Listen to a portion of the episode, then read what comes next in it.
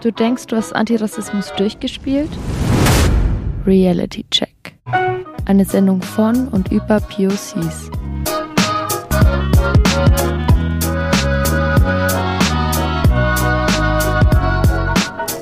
Jeden letzten Montag im Monat im Stoffwechsel bei Radio Z auf der 95.8. Oder auf Instagram at realitycheckchen.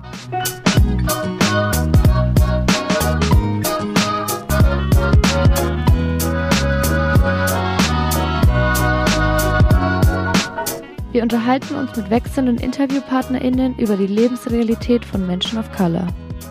Gefördert von der Amadeo Antonio Stiftung.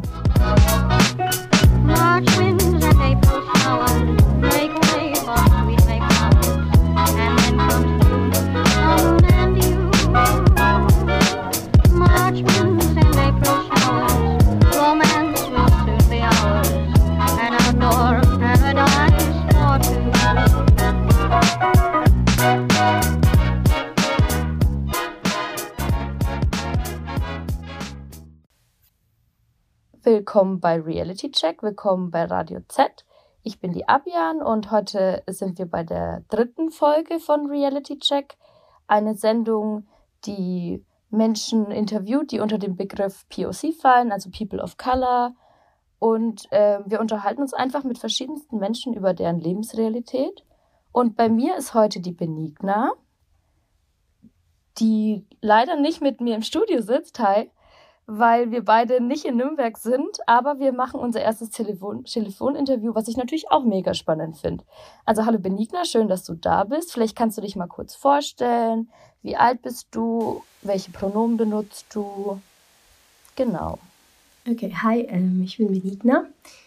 Ich äh, benutze die Pronomen she, her und äh, ich komme eigentlich aus Nürnberg. Ich bin 19 Jahre alt und ich studiere Schauspiel an der Artenau Akademie in Passau.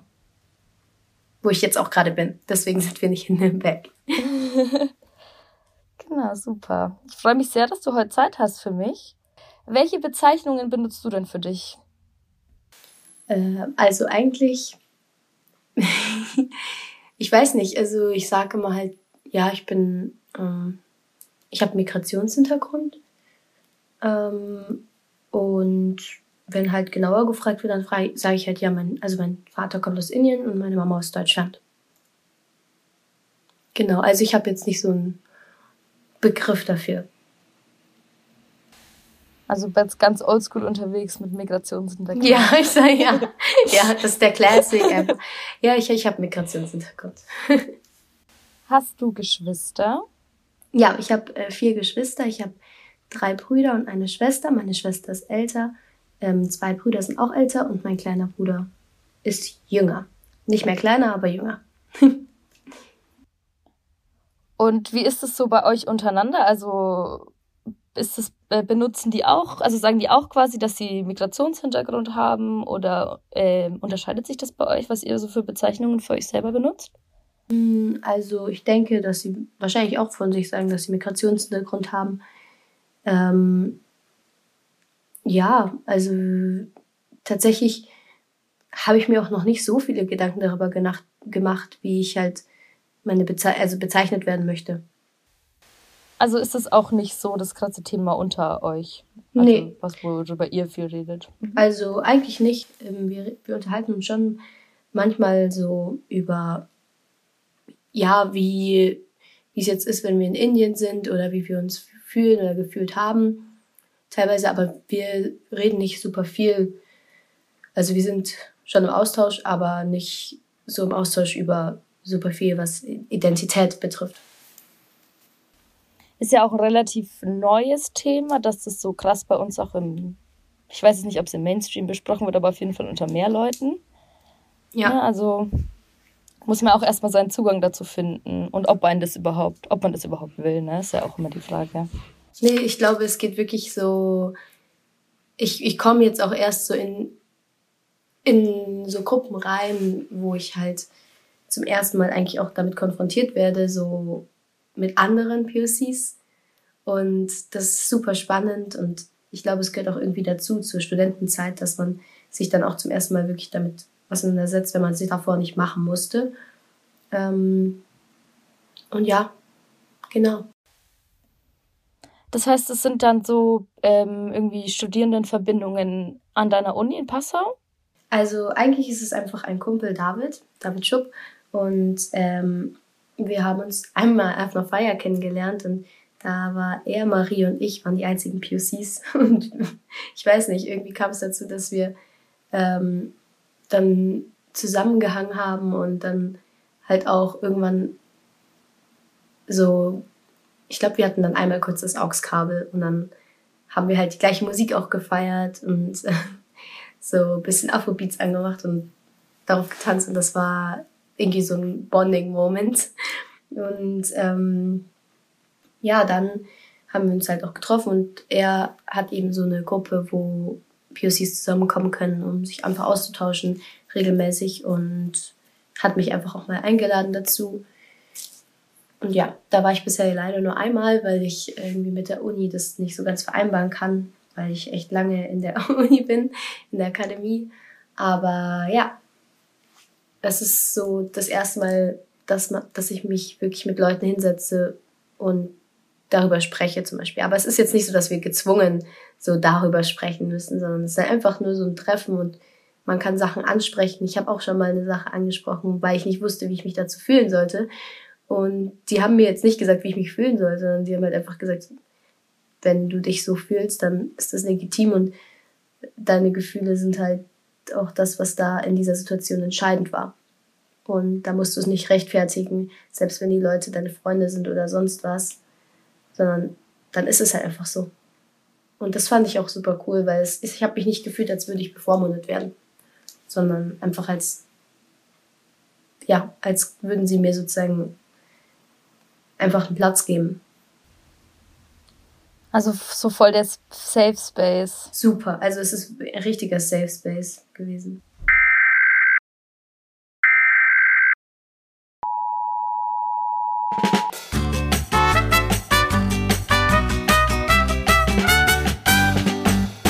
Wir unterbrechen diese Sendung für ein Reality-Checkchen. Was ist eigentlich Safe Space bzw. Schutzraum? Ein Safe Space ist eine inklusive Umgebung oder auch Rückzugsort, in der marginalisierte Menschen unter sich sind, also auch frei von Diskriminierung und gesellschaftlicher Ausgrenzung sein können. Einfach gesagt, sie selbst sein können. Ein Safe Space ist ein Raum zur Auseinandersetzung mit der eigenen Diskriminierungserfahrung oder aber auch zur kollektiven Stärkung bzw. Empowerment. Ein Safe Space soll ein Entspannungs- und Rückzugsort sein, an dem man von Leuten umgeben ist, die einen schützen und unterstützen. Der Begriff Safe Space lässt sich auf die queere Szene um 1960 in den USA zurückführen, die sich ungestört von gesellschaftlicher Kontrolle und Polizeigewalt treffen wollte, um politischen Widerstand zu organisieren. Und jetzt weiter im Programm.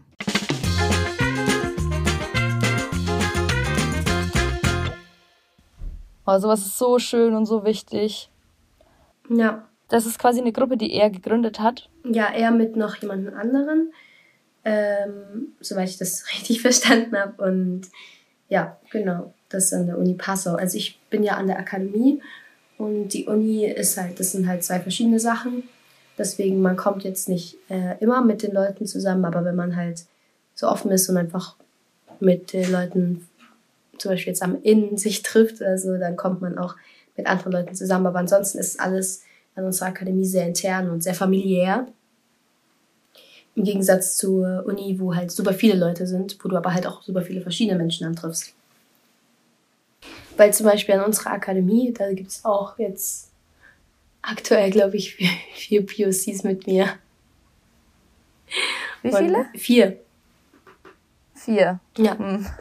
Von 50 oder 60. Mhm. Ja. Genau.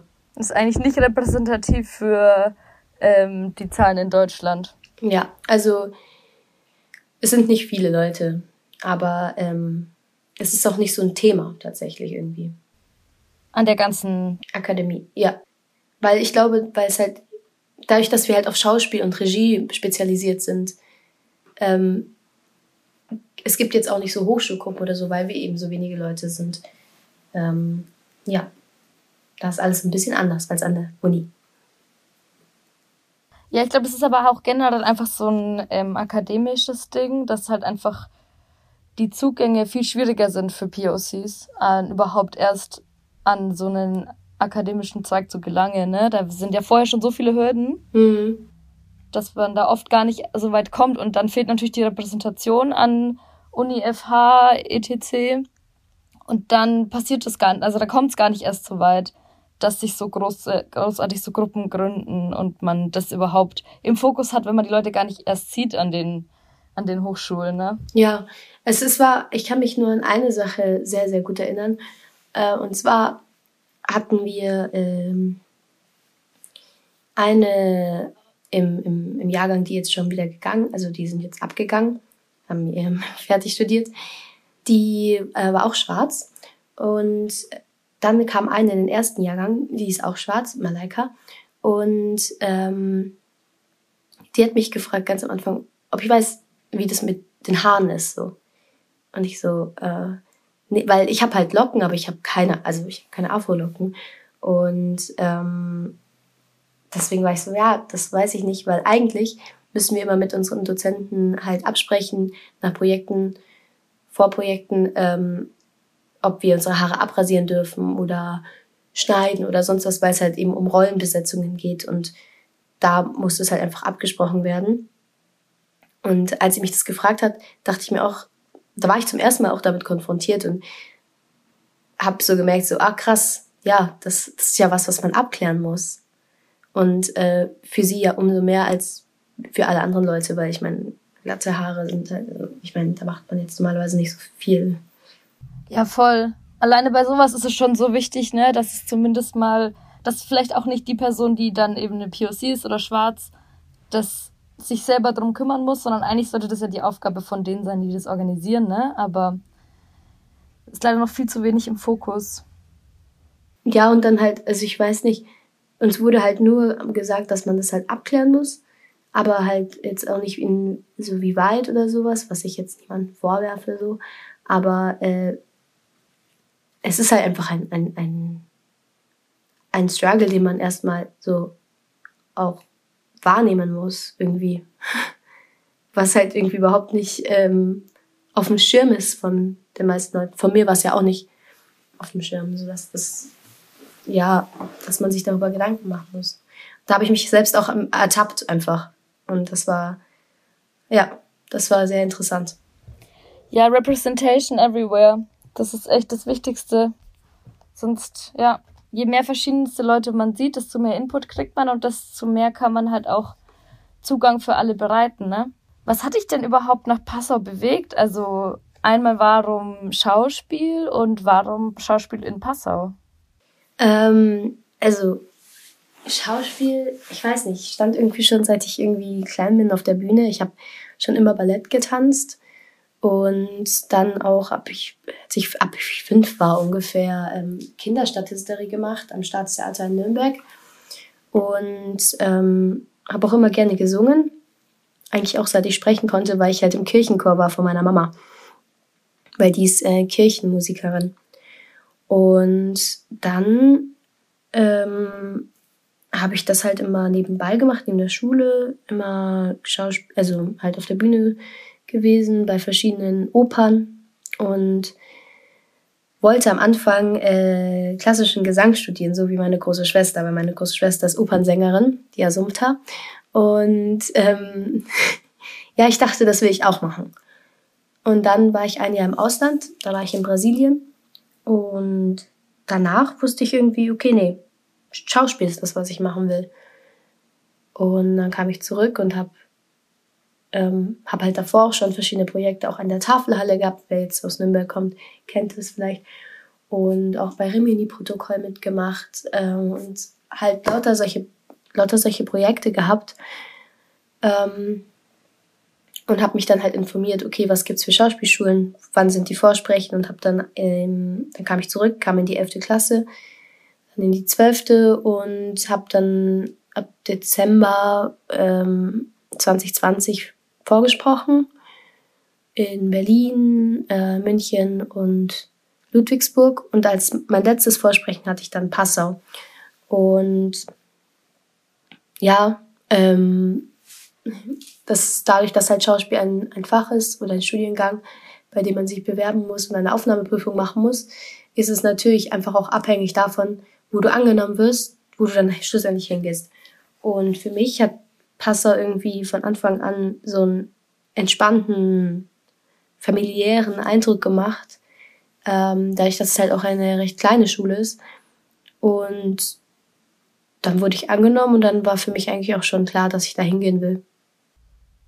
Naja, du hast es ja jetzt auch zu einer ganz besonderen Zeit angefangen, ne? Also wenn du sagst, du hast die Vorsprechen 2020 gehabt, dann war wahrscheinlich dein erstes Semester oder deine ersten Semester jetzt auch nicht so, wie die für die meisten da sind, sondern einfach sehr äh, Pandemie geprägt, oder? Wie hat sich das denn da drauf ausgewirkt? Ähm, also dadurch, dass wir eine Akademie sind, hatten wir echt noch richtig, richtig lange ähm, Uni und mussten dann ab glaube ich, Dezember fünf Monate in Lockdown. Also wir waren fünf Monate im Lockdown, ansonsten waren wir eigentlich die ganze Zeit in der Uni mit halt, keine Ahnung, Beschränkungen, halt Masken und sonstigen.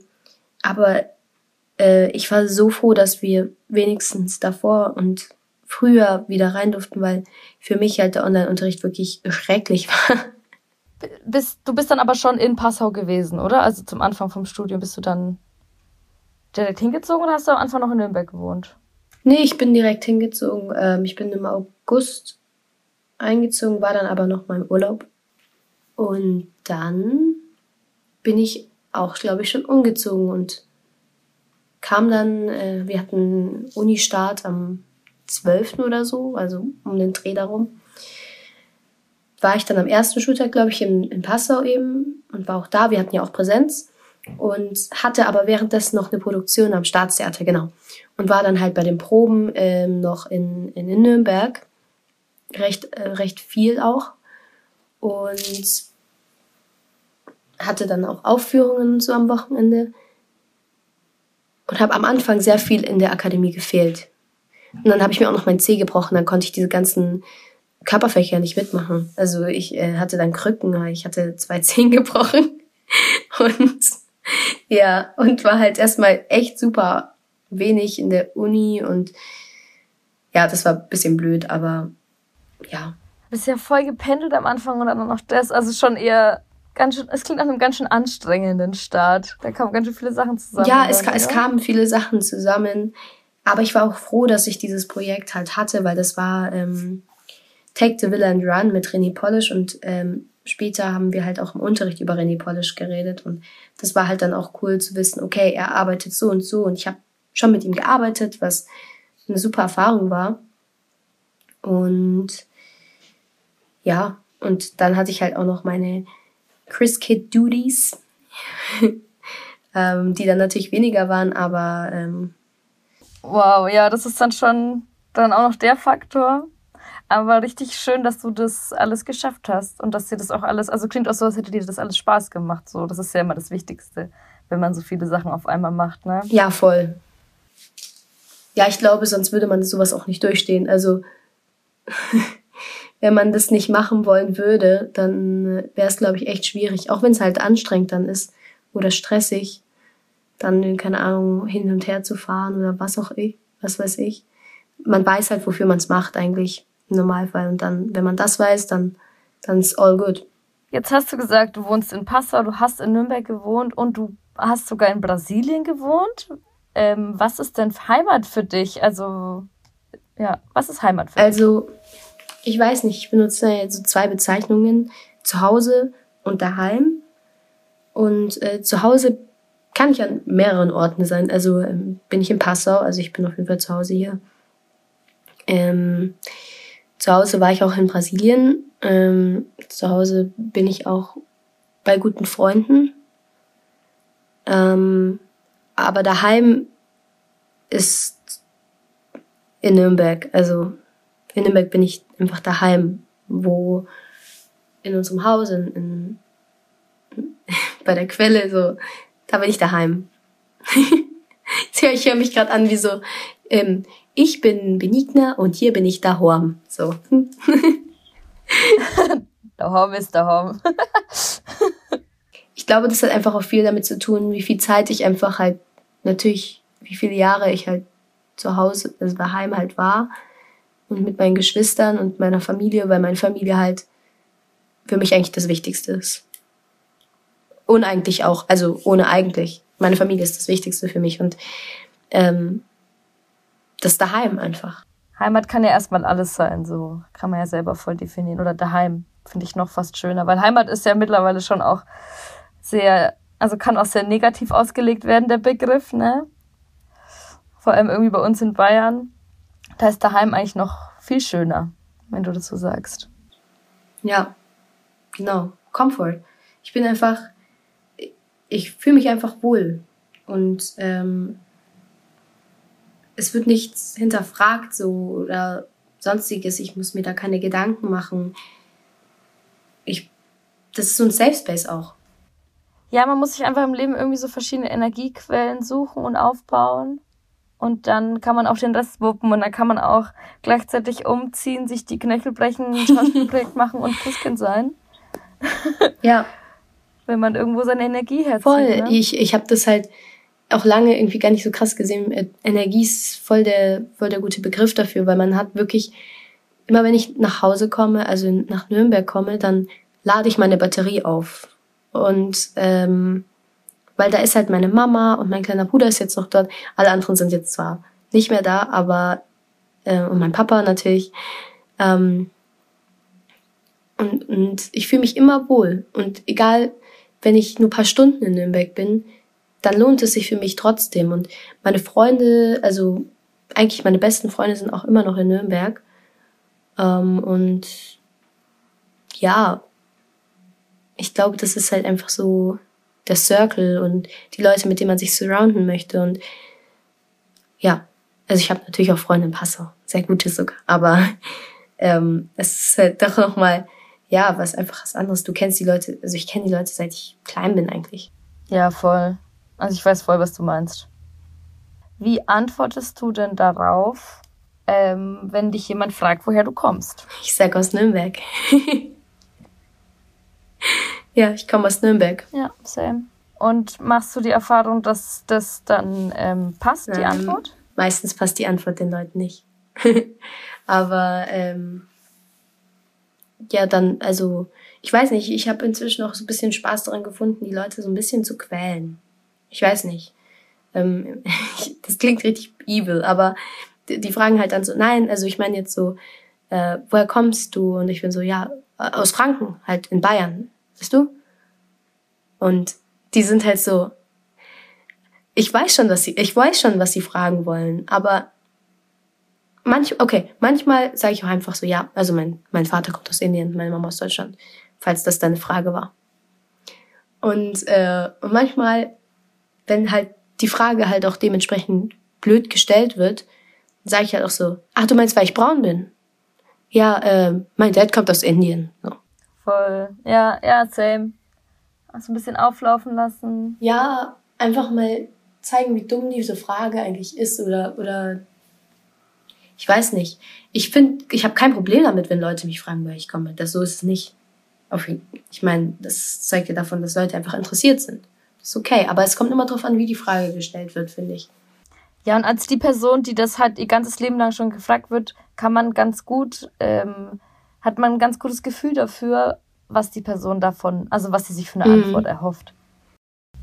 Willkommen zurück bei Reality Check bei Radio Z auf der 95.8.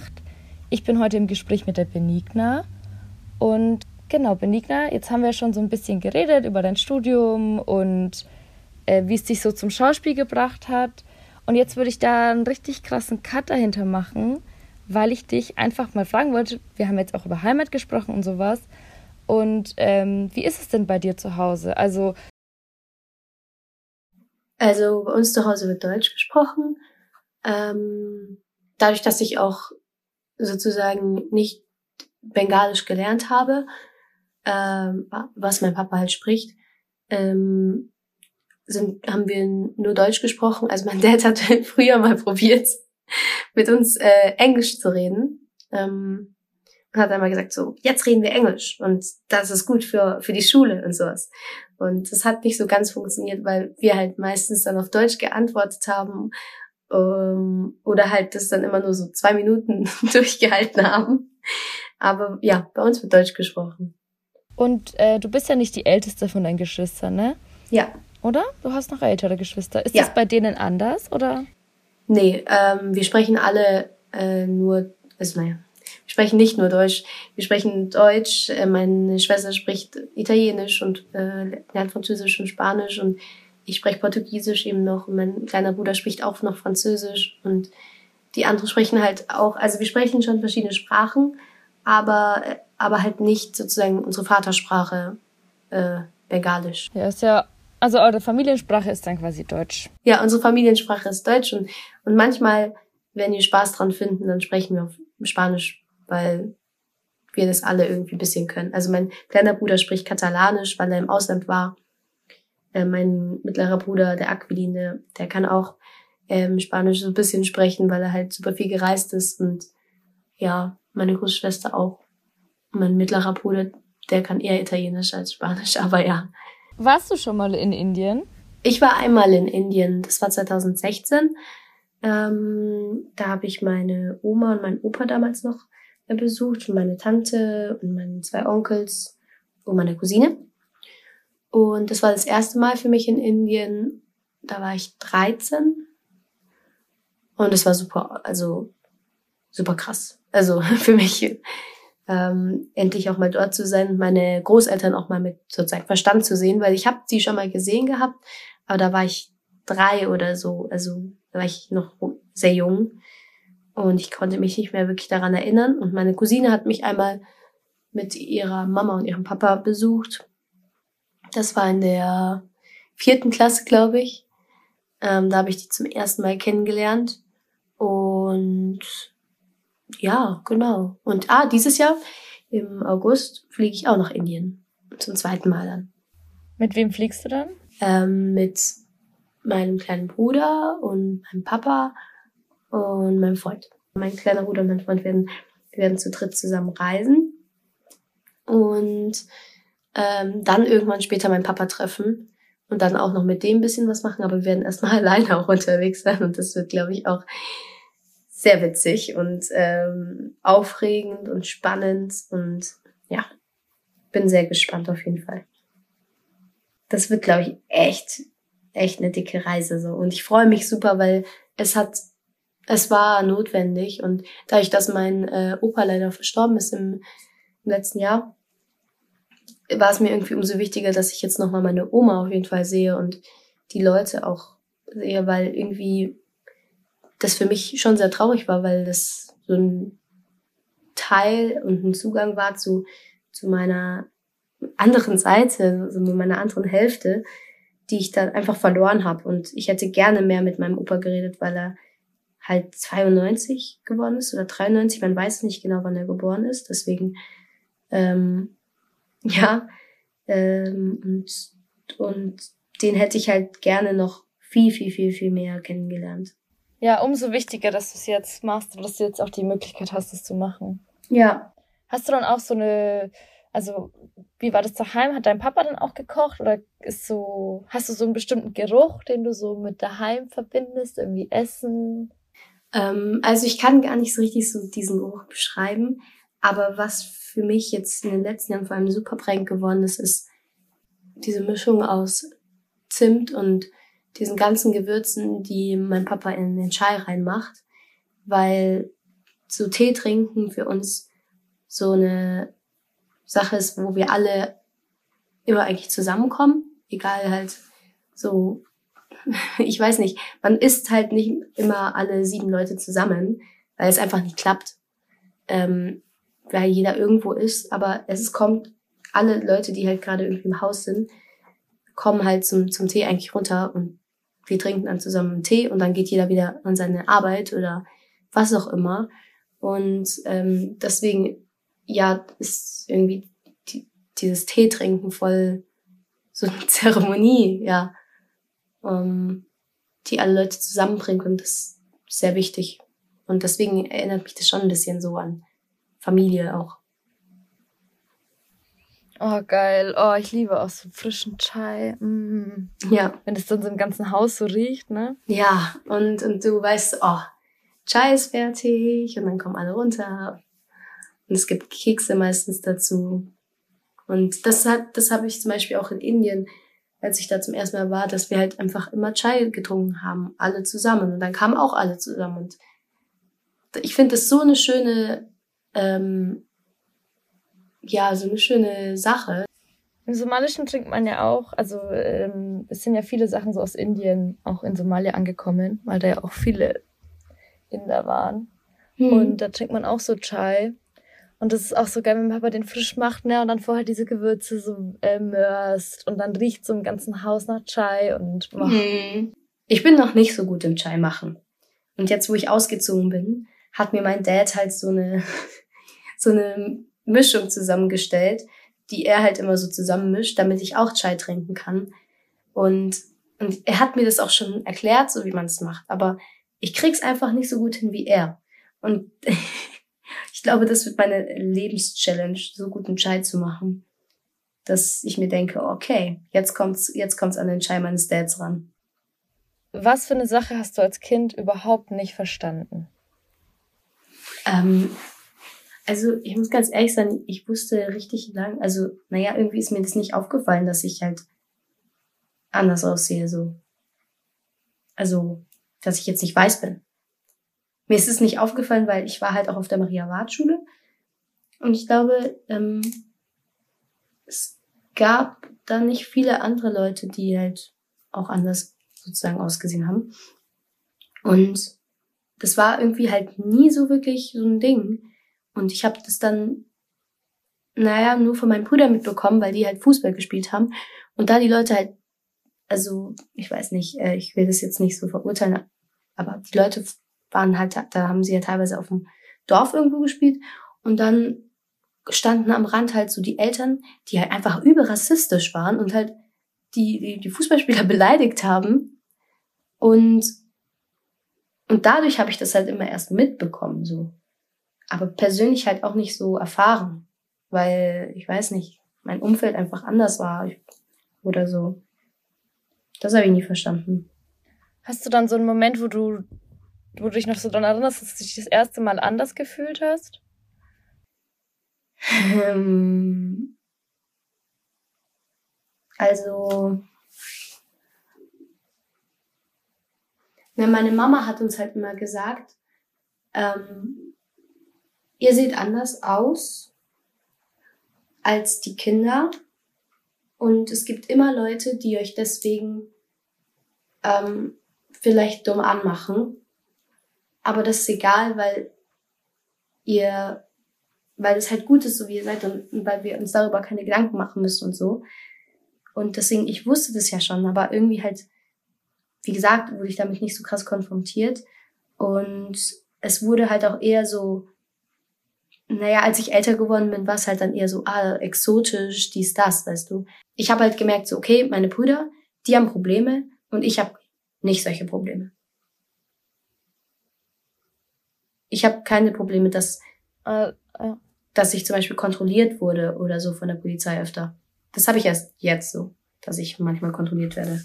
Mhm. Aber die hatten das schon viel früher als ich. Und ähm, da ist mir schon aufgefallen, aber halt so, keine Ahnung, jetzt ganz krasses Beispiel, als ich, als äh, ich damals ähm, gewählt wurde, wurde ich ja richtig krass damit konfrontiert. Und ähm, mhm. ja, da hat's mich jetzt nicht so krass beschäftigt, so auf dem Level von, oh mein Gott, Identitätskrise. Ähm, aber es, es war halt äh, so viel öffentlicher auf einmal. Und ja, also ich hatte schon manchmal so dieses früher, dieses Gefühl so, ja, okay, ich bin ja nicht ganz, ich bin ja nicht weiß, aber ich, ich bin auch nicht braun. Und in, als ich dann in Indien war, war es auch so, dass ich gemerkt habe, okay, ich, ich bin nicht, ich bin keine Inderin. Aber in Deutschland bin ich ja auch nicht, also werde ich auch nicht als Deutsch gesehen oder gelesen. Mhm. Und das war für mich dann, also ich hatte da, ich hatte, glaube ich, auch ganz lange so eine Verneinungsphase von äh, meiner indischen Seite, dass ich mich sehr dis davon distanziert habe. unterbewusst aber. Und ich halt das auch irgendwie so beleidigend vielleicht empfunden habe, wenn Leute ähm, sowas gesagt haben und mich sehr davon sozusagen distanziert habe, aber ähm, ich fand es halt auch immer schon scheiße, wenn Leute halt so diesen äh, englisch-indischen ja, Akzent oder was auch immer nachgemacht haben. Und das, ich habe mich immer davon irgendwie angegriffen gefühlt. Und jetzt kann ich sagen so, ja, das ist, halt, das ist einfach rassistisch, das zu machen. So, das ist einfach nicht cool. Und ähm, das ist, dass die Leute haben eine andere Sprachmelodie und deswegen reden sie so. Und ich finde es nicht cool, wenn man das nachmacht. Aber früher ja. konnte ich halt gar nicht so das so formulieren oder sowas. Und das lerne ich halt jetzt erst alles, dass man halt einfach was sagen kann. und dass es in Ordnung ist, wenn man was sagt. Das Voll, ist das, ich, das hilft so krass, wenn man so, so Werkzeug in die Hand bekommt, ne? Und einfach so Sachen benennen kann. Das gibt einem so krass so eine Legitimation für so Gefühle, die man eh schon immer hat. Also man, als Kind merkst du das ja schon, wie du jetzt auch gerade gesagt hast. Ja, aber dir ist es halt irgendwie nicht so ganz bewusst und mich hat es auch nie so eingeschränkt oder sowas. Also ich hatte echt wenige Probleme so. Ich hatte ein super weißes Umfeld und ähm, hatte irgendwie gar keinen, zum Beispiel jetzt indischen Kinder oder auch Kinder mit Migrationshintergrund ähm, in meinem Umfeld so. Ist dein Papa dann auch alleine hergekommen? Oder ist ihm seine Familie, also ist der irgendwie mit Verwandtschaft gekommen? Also mein Dad, der ist nach Deutschland gekommen, als er 17 war. Und ähm, ist, glaube ich, mit einem Freund gekommen. Und hat dann halt eben auch in Berlin studiert. Und hat dann auch meine Mama kennengelernt dort. und äh, kam aber äh, nicht mit seiner Familie. Also seine zwei Brüder Oppo und Rana, die sind beide in Indien und eben auch seine Mama jetzt noch. Und das ist halt aber auch das Ding von dem ältesten ähm, Sohn, weil der Papa ist der älteste Sohn, dass er halt sozusagen für die Familie auch sorgt. Ich glaube, das ist halt echt, das ist so ein großer Faktor, wie man dann so aufwächst, ne? Also erstmal, ne, wenn dein Papa auch studiert hat, dann ist er halt einfach Akademiker. Ja. Und das macht schon so viel aus für die Kinder. Und du hast ja auch gesagt, ihr seid in einem Haus aufgewachsen ja. und deine Mama ist weiß, ja. ne? Und das macht so viel aus, wenn man da in der Kindheit einfach, da wächst du so viel behüteter auf, als wenn man dann in so einem Umfeld aufwächst, wo halt alle so Migrationshintergrund haben oder auch viele sind, die kein Deutsch sprechen. Oder das ist so ein krasser Faktor. Alleine, dass man sich dann auch schon vorstellen kann, dass man später auf die Uni geht oder dass man eben studiert und dass man aufs Gymnasium geht. Das ist alles, das spielt da so krass mit rein.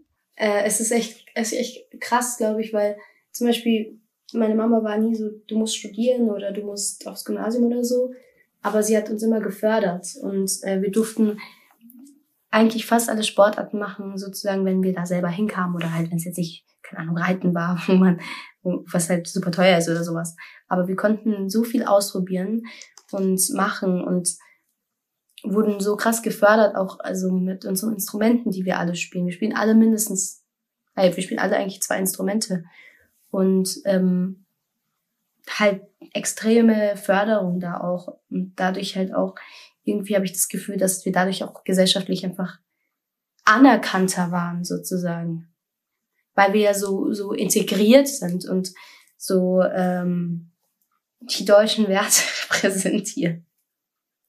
Weißt du, was ich meine? Ja, das ist halt einfach auch Klassenzugehörigkeit. Das ist auch so ein großer Faktor in Deutschland. War das dann für dich, als du dich dann damals beworben hast als Christkind, war das für dich ein Faktor, dass du nicht weiß bist? Ähm, ich, also ich war eigentlich, dachte ich nicht, dass ich gewählt werde. Ähm, weil ich weiß nicht, vielleicht habe ich doch einfach an mir selber gezweifelt. Aber meine Mama hat halt gesagt, so ja, du wolltest es, ähm, ich wollte es halt eigentlich die ganze Zeit. Und ich habe gesagt, immer gesagt, so ja, wenn ich 16 bin, dann bewerbe ich mich. Und ich will Christkind werden. Und ich will das machen. Und dann war es soweit und dann habe ich irgendwie so einen Rückzieher irgendwie gemacht. Meine Mama hat gesagt so, weißt du, bewerb dich doch einfach. Und entweder du wirst genommen oder nicht. So, mehr kann nicht passieren. Und dann habe ich so gecheckt, so, oh ja, okay, mehr kann nicht passieren. Und das, das war so irgendwie so eine Hoffnung dann auch. Und ich hatte ja die Hoffnung auch, aber ich habe sie mir nicht so ganz eingestehen wollen, weil ich mir dachte so, ah, wenn ich jetzt Hoffnung habe, dann dann werde ich vielleicht enttäuscht und ähm, ja, ich dachte mir so, okay,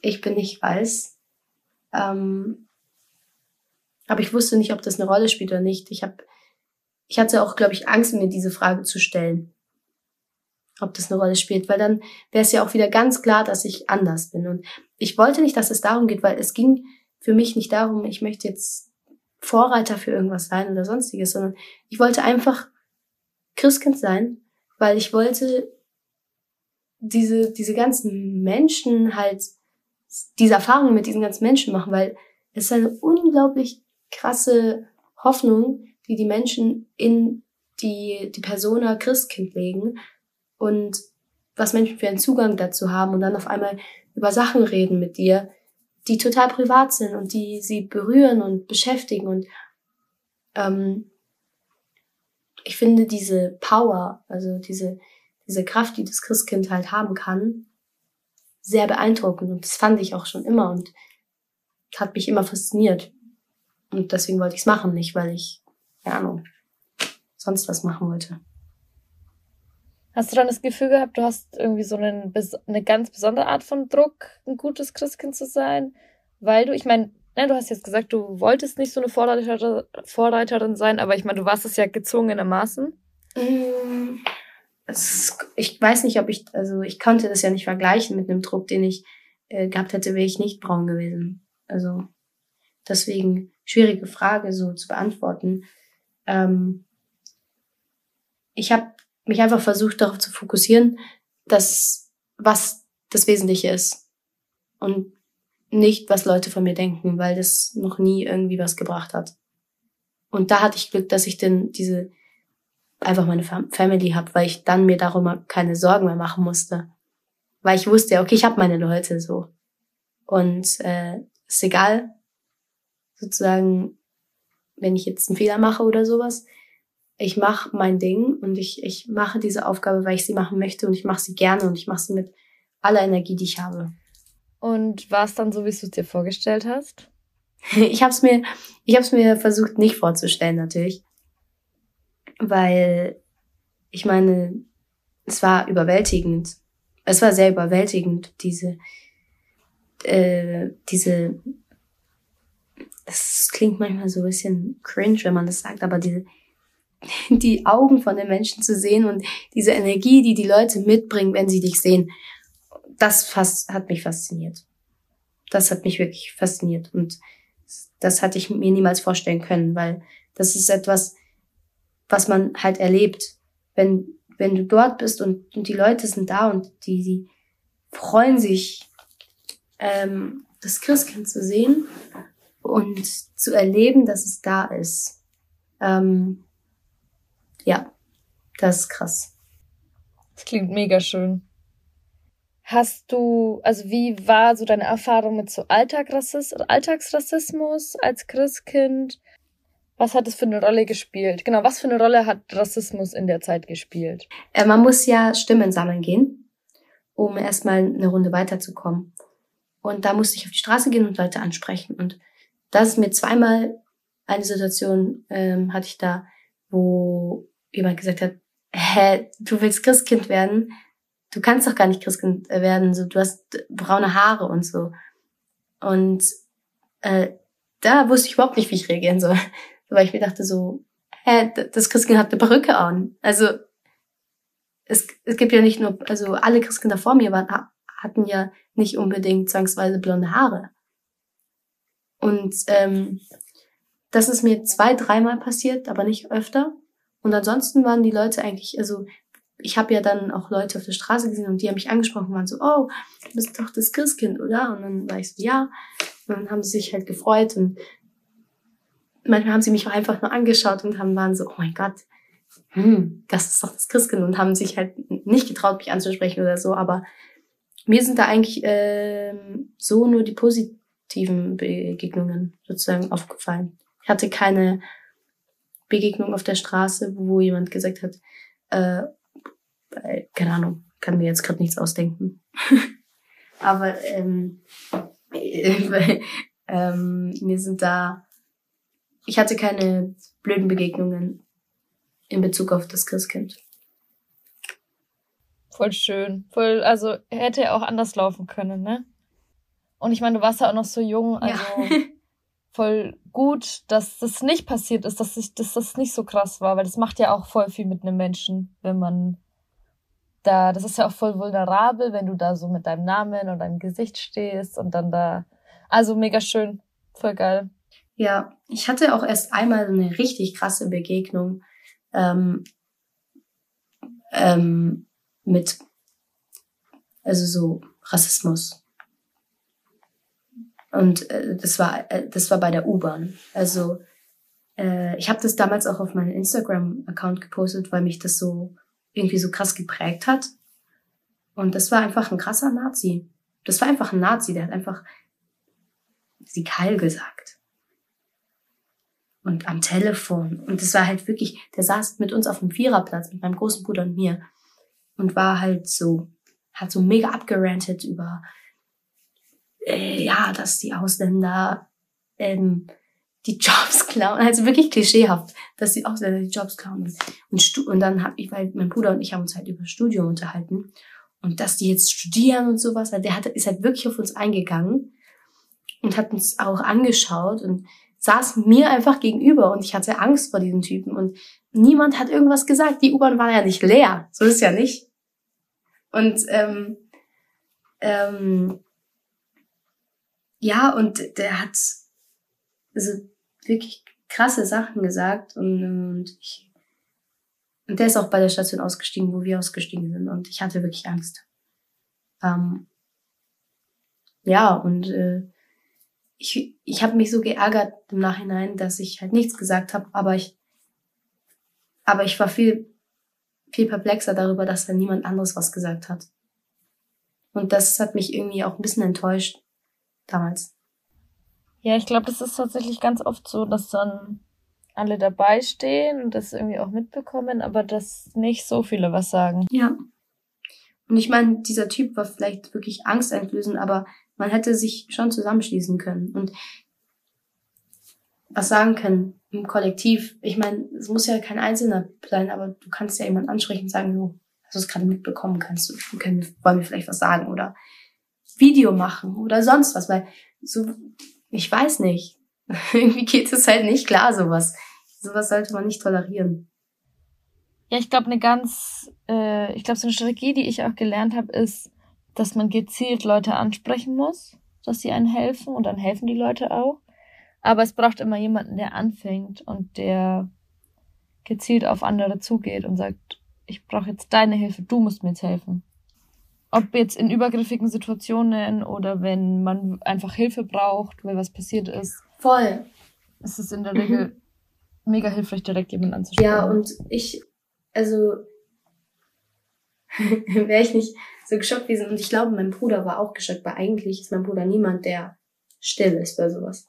Aber ich glaube, er hatte auch einfach das Gefühl, dass wenn er jetzt was sagt, dass er einen von uns beiden auf die Schnauze haut und weil der war wirklich unberechenbar, dieser Typ.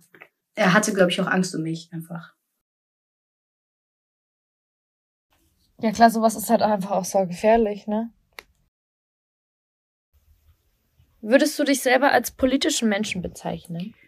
Ähm, jein, weil eigentlich bin ich schon politisch interessiert. Ähm, aber ich, ich komme jetzt erst rein. Also ich finde jetzt erst so die Wege, wie ich mich politisch sozusagen engagieren will oder ähm, ich weiß nicht, ich bin irgendwie so, ich wäre gern politischer und ähm, wäre mehr ähm, aufgeklärt auch und das liegt nur an mir, dass ich das noch nicht bin. aber ähm, ich muss dafür mir Zeit nehmen und das mache ich gerade noch nicht so viel, ähm, hab's aber vor und möchte auch daran arbeiten. Was sind denn dann so für Wege, die du für dich gehst? Ähm, zum Beispiel, also jetzt, ich weiß nicht, ob das politisch ist, aber es gibt zum Beispiel den Mosaik-Jugendpreis. Das ist ein Preis, ähm, ich weiß nicht, ob du den kennst. Ähm, der wurde ins Leben gerufen zum Gedenken an die Opfer des NSU-Attentats. Und ähm, da war ich in der Jury und ähm, habe da halt mit entschieden, also habe das halt gemacht und habe dann auch das moderiert. Und ähm, ansonsten, ja, ich, ich versuche schon auch auf Demos zu gehen. Wir waren letztens, hatten wir auch eine Aktion mit dem, mit dem Jahrgang, äh, beziehungsweise mit der Schule, mit der Akademie. Also Leute aus der Akademie haben das dann mal mitgemacht waren wir auf einer Friedensdemo und haben eine Performance gemacht. Und ja, ich würde halt, ich würde halt gerne einfach mehr Bescheid wissen, so. Aber es ist, was mir schwerfällt, ist dieses Informationen sammeln, aussortieren und das alles nochmal überprüfen. Vor allem, wenn man halt so eine Flut an Infos bekommt, ne? Ja, ich, ich finde, ich, man ist oft irgendwie einfach so überflutet ähm, von von diesen ganzen Informationen. Und, und das ist halt ein super Privileg, sowas zu sagen, weil wir, wir halt die Möglichkeit haben und den, den Zugang zu so vielen verschiedenen Meinungen. Aber das dann halt auch alles so zu verarbeiten, kann manchmal schon ein bisschen anstrengend sein. Und ja, genau. Glaubst du, du hättest nicht so das Bedürfnis, wenn du keine Person of Color wärst? Ich hoffe nicht. ich, ich glaube, das einzige Richtige ist, sich einfach zu informieren und auf, also danach zu streben, sozusagen sich für ähm, Gleichberechtigung einzusetzen. Ja, und das auch zu nutzen, dass wir in der Demokratie leben, ne? Das ist nicht selbstverständlich. Wir haben in Deutschland die Chance teilzuhaben. Hast du was, was du dir für Deutschland oder für Europa wünscht? Ähm, ich glaube, es wird immer sehr viel geredet und, und immer super viel diskutiert, was ich auch wichtig finde. Aber oft irgendwie so ein bisschen gewartet, habe ich das Gefühl. Also es wird gewartet, bis irgendwas gemacht wird. Und ähm, ich finde auch dadurch, dass halt super viel einfach genehmigt werden muss und alles Mögliche dauert alles super lange. Und deswegen können Sachen nicht so schnell umgesetzt werden. Aber auch durch die, also so Eigeninitiative wünsche ich mir mehr. Und da nehme ich mich auch nicht raus. Ähm, damit meine ich alle so.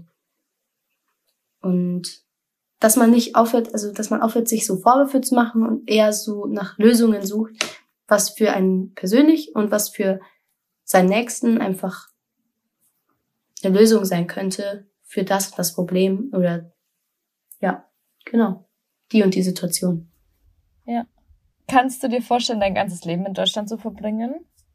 Ähm, ich denke, äh, also theoretisch ja, kann ich mir schon vorstellen.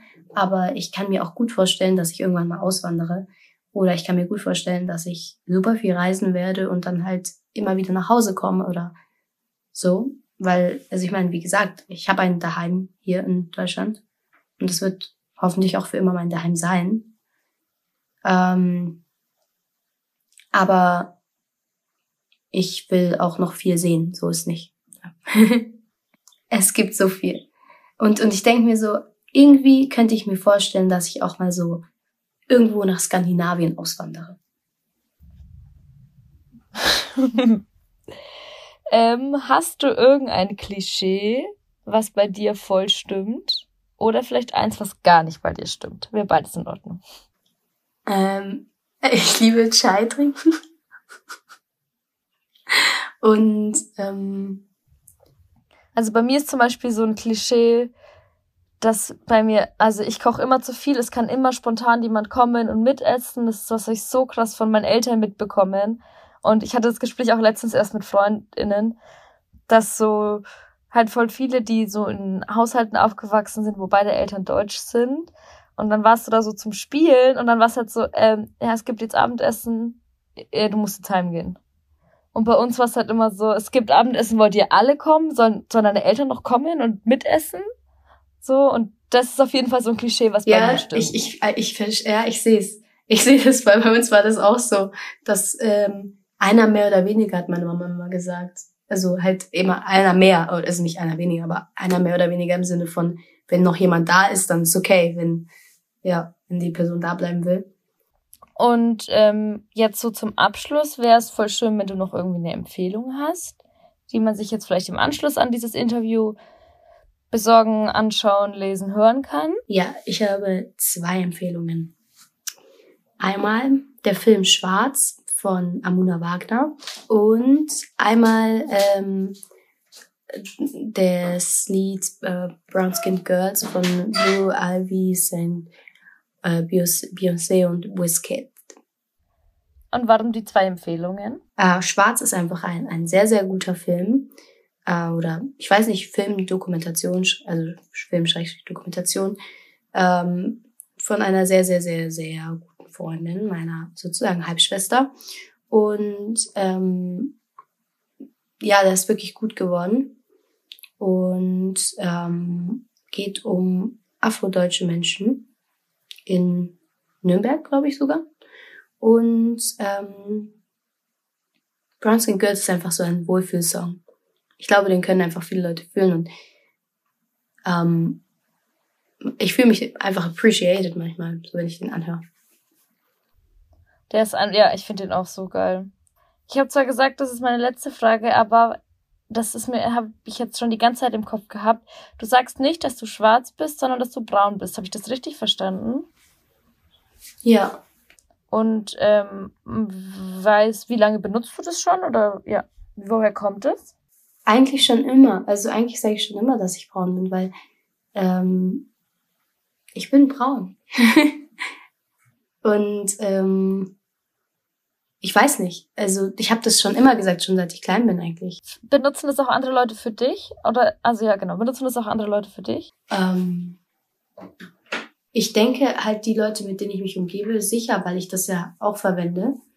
Und ähm, also meine Familie, glaube ich, verwendet es auch. Vielleicht ist das meine Bezeichnung, dass ich braun bin. Krass, oh mein Gott, jetzt hatte ich eine Erkenntnis. Wow, Dankeschön. Sehr gerne.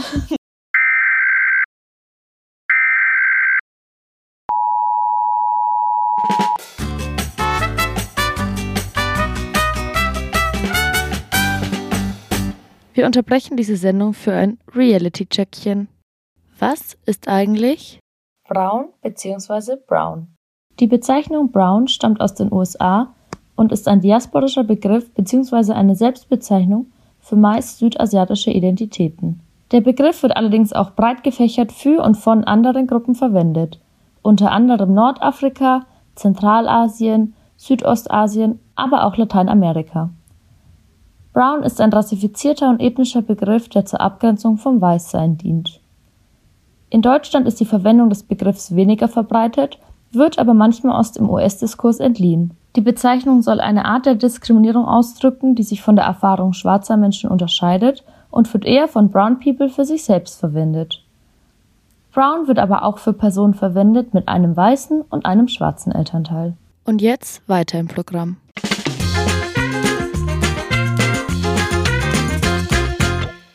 Ich finde das voll spannend. Ich finde, das wird im Deutschen nicht so viel benutzt. Ich glaube halt, Deutschland hat auch einfach braun so immer so eine, so eine, oder oft so eine Konnotation, dass es halt irgendwie was mit Nazis zu tun hat, weil das einfach so geprägt ist davon, das Wort.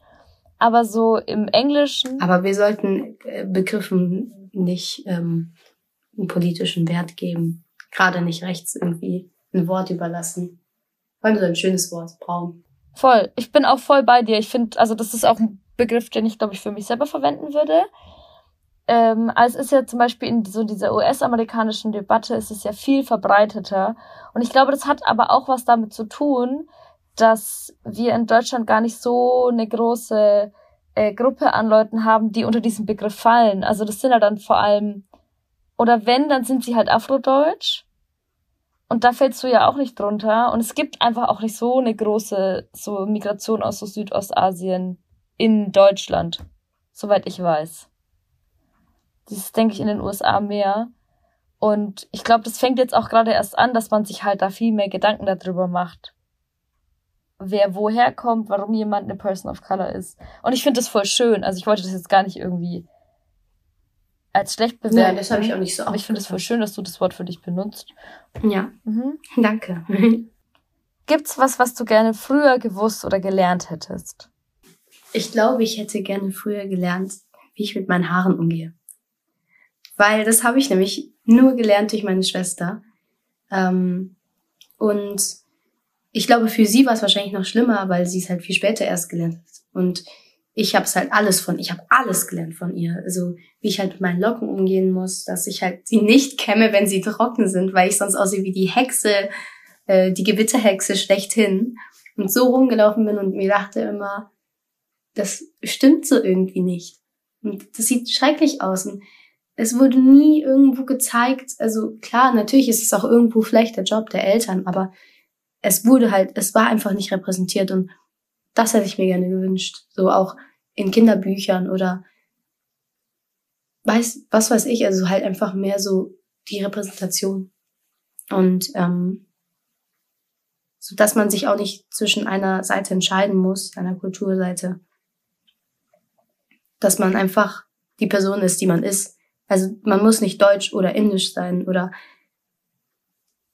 das und das. Ich bin, ich bin einfach ich und das ist so, also das wurde mir immer vermittelt, aber ich hätte es gern auch so früher ge gewusst einfach für mich. Ja, voll. Das mit den Haaren ist ein mega guter Punkt. Ich glaube, ich schaffe es so seit dem Jahr, dass meine Locken krass rauskommen. Mhm. Ich bin auch denke, ich bin jetzt 26, das hätte ich auch früher lernen können. Ja, ja. Same. oh Mann. Ja, und dann, ja, voll. Da, da, das muss man halt dann Representation. Darauf läuft es ja. am Ende fast immer hinaus. Diversität und Repräsentation in, auf allen Ebenen. Schönes Schlusswort. Vielen, vielen Dank, dass du heute mit mir dieses Interview geführt hast. Ich hatte sehr viel Spaß und es macht sehr viel Spaß, dir zuzuhören. Danke, dass du da warst. Danke, dass ich hier sein durfte.